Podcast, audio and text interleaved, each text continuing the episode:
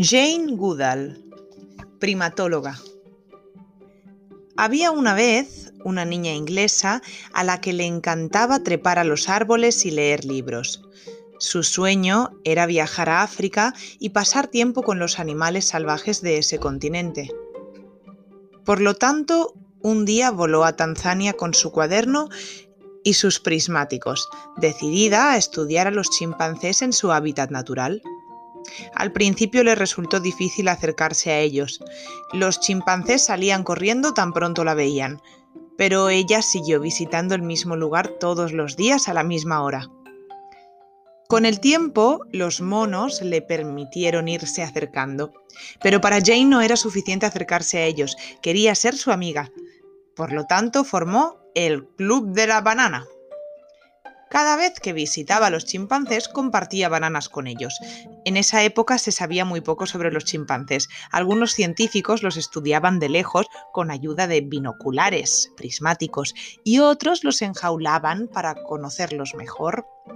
A diferencia de ellos, Jane pasó horas y horas rodeada de chimpancés intentaba hablarles a través de gruñidos y chillidos, trepaba a los árboles y comía lo mismo que ellos.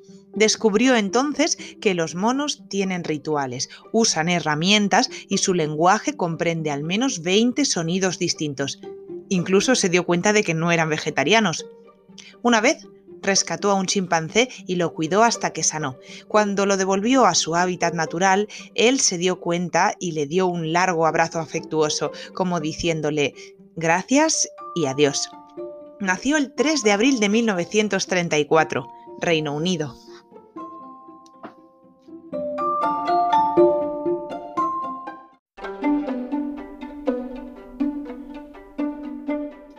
Lakshmi Bai, reina y guerrera.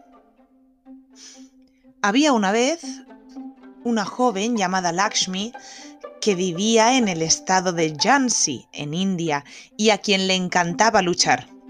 Estudió defensa personal, arquería y pelea con espadas.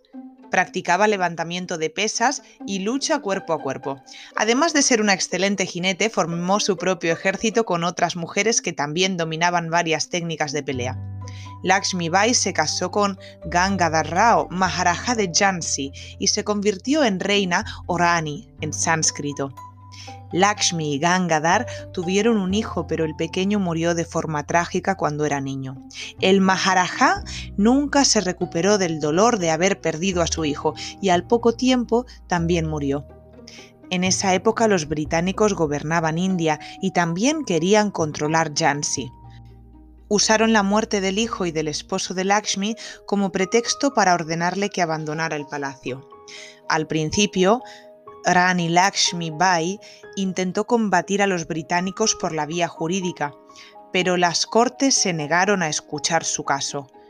Por ello, armó un ejército de 20.000 rebeldes, tanto hombres como mujeres. Tras una feroz batalla, su ejército fue derrotado, pero ni siquiera entonces Rani Lakshmi Bai se dio por vencida. Abandonó la ciudad haciendo a su caballo saltar por encima de un enorme muro y se dirigió hacia el este, en donde se reunió con las más rebeldes, muchas de las cuales eran mujeres como ella. Rani Lakshmi Bai dirigió sus tropas en la siguiente batalla vestida de hombre y montada a caballo. Uno de los generales británicos la recordaría siempre como la más peligrosa de los líderes rebeldes. 19 de noviembre de 1828, 18 de junio de 1858. India. A la carga. Lakshmi Bai.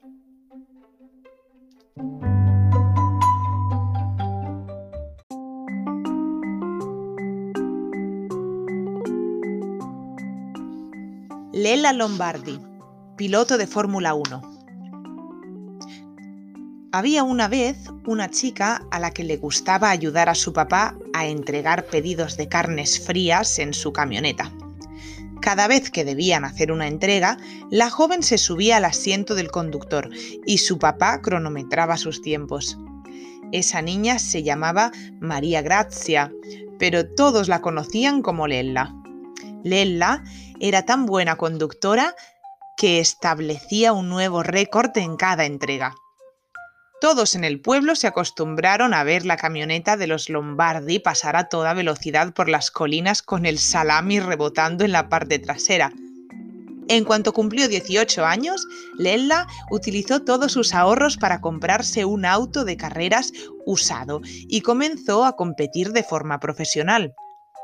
Cuando sus padres leyeron en los diarios que su hija había ganado el campeonato de Fórmula 850, en realidad no se sorprendieron mucho.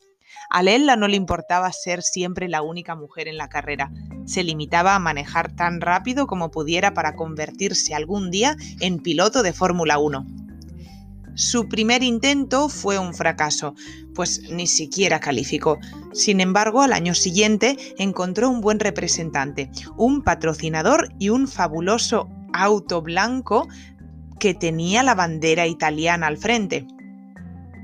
Durante el Gran Premio de España, Lella terminó en sexto lugar, con lo que se convirtió en la primera conductora en anotar puntos en una carrera de Fórmula 1.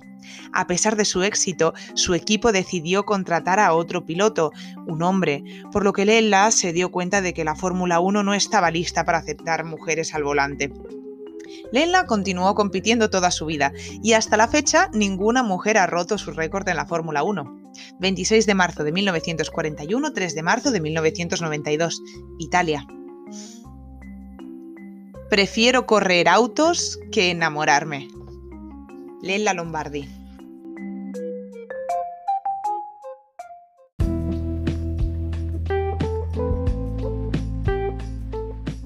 Lozen, guerrera. Había una joven que quería ser guerrera. Se llamaba Lozen y pertenecía a una de las tribus apaches que eran los nativos americanos que habitaron originalmente lo que ahora es Arizona, Nuevo México y Texas. Cuando Lowsen era todavía pequeña, el ejército estadounidense atacó los apaches para quitarle su tierra. Lowsen vio a muchos de sus amigos y familiares morir en batalla, y desde entonces juró que dedicaría su vida a defender su tribu y a su gente. No quiero aprender las labores de las mujeres ni quiero casarme, le dijo a su hermano Victorio. Quiero ser guerrera. Victorio era el líder de su tribu, así que le enseñó a pelear y a cazar. Siempre le pedía que estuviera a su lado en la batalla. Lowsen es mi brazo derecho, solía decir. Es tan fuerte como un hombre, más valiente que la mayoría, astuta para la estrategia y un escudo para su gente. Su valentía y su fuerza eran legendarias. Tanto que había quienes creían que Lowsen tenía poderes sobrenaturales que le permitían anticipar los movimientos de sus enemigos. Se convirtió en la líder espiritual de la tribu, además de curandera. Después de la muerte de su hermano, Lowsen unió fuerzas con Jerónimo, el famoso líder apache. Un día la capturaron junto con el último grupo de apaches libres, pero su recuerdo perdura con fuerza en los corazones de todos los que luchan por la libertad. Finales de la década de 1840, hacia el 1886, Estados Unidos. En este mundo lo oculto tiene poderes.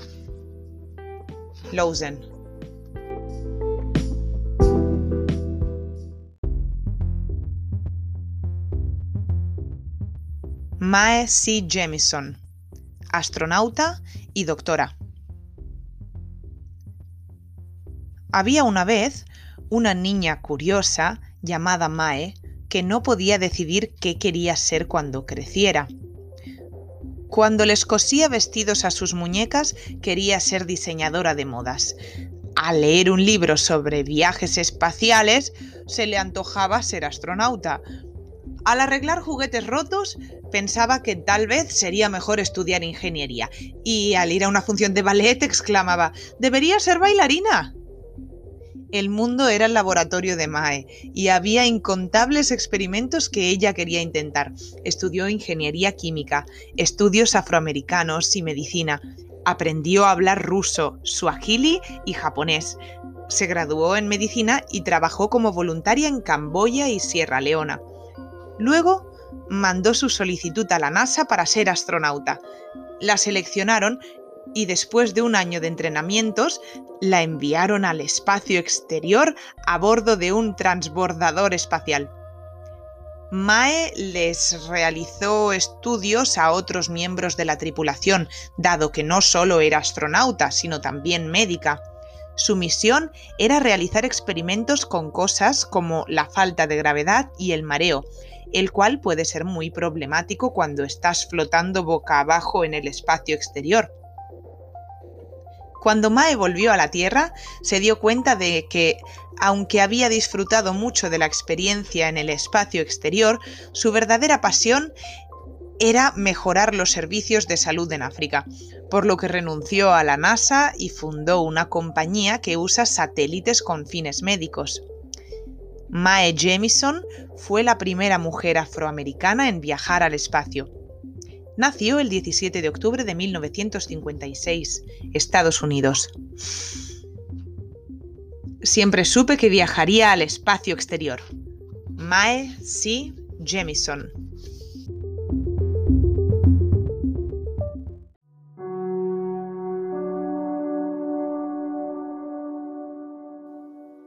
Malala Yousafzai, activista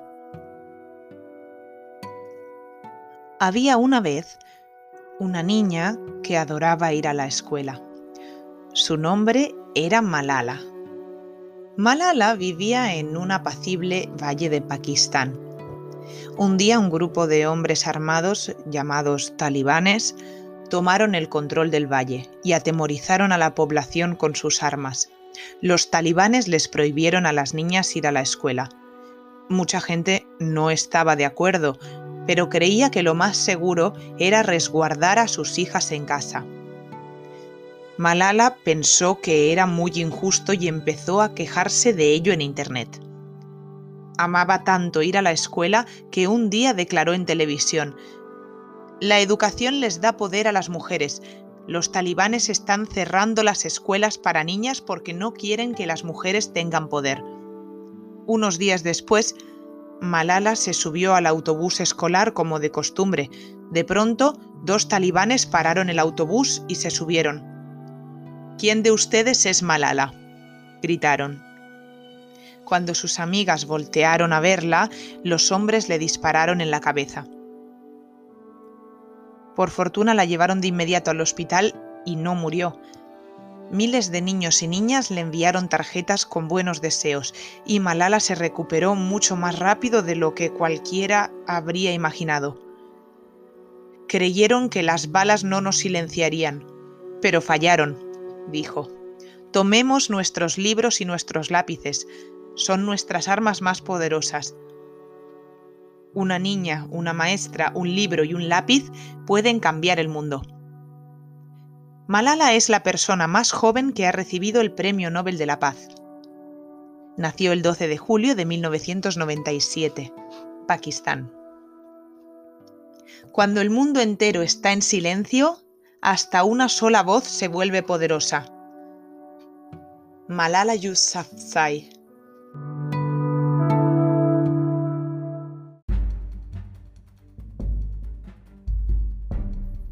Manal al-Sharif activista. Había una vez una joven llamada Manal que quería conducir un auto. Vivía en Arabia Saudita, un país cuyas normas religiosas les prohíben a las mujeres conducir. Un día Manal decidió romper las reglas. Tomó prestado el coche de su hermano y condujo por las calles de la ciudad durante un rato. Subió a YouTube un vídeo de ella misma al volante, de modo que la mayor cantidad posible de mujeres vieran lo que estaba haciendo y se armaran de valor para hacer lo mismo. Si los hombres pueden conducir, ¿por qué las mujeres no? dijo Manal en su vídeo. Era una simple pregunta, pero a las autoridades religiosas no les agradó en absoluto. ¿Y si otras mujeres empiezan a conducir? Se van a salir de control exclamaron las autoridades. Así que unos cuantos días después, Manal fue arrestada y la hicieron prometer que no volvería a conducir jamás. Sin embargo, su vídeo ya había sido visto por miles de personas.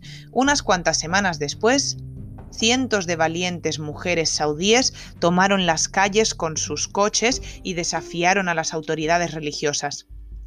Manal fue encarcelada de nuevo, pero siguió expresándose para animar a las mujeres a conducir y a luchar por sus derechos.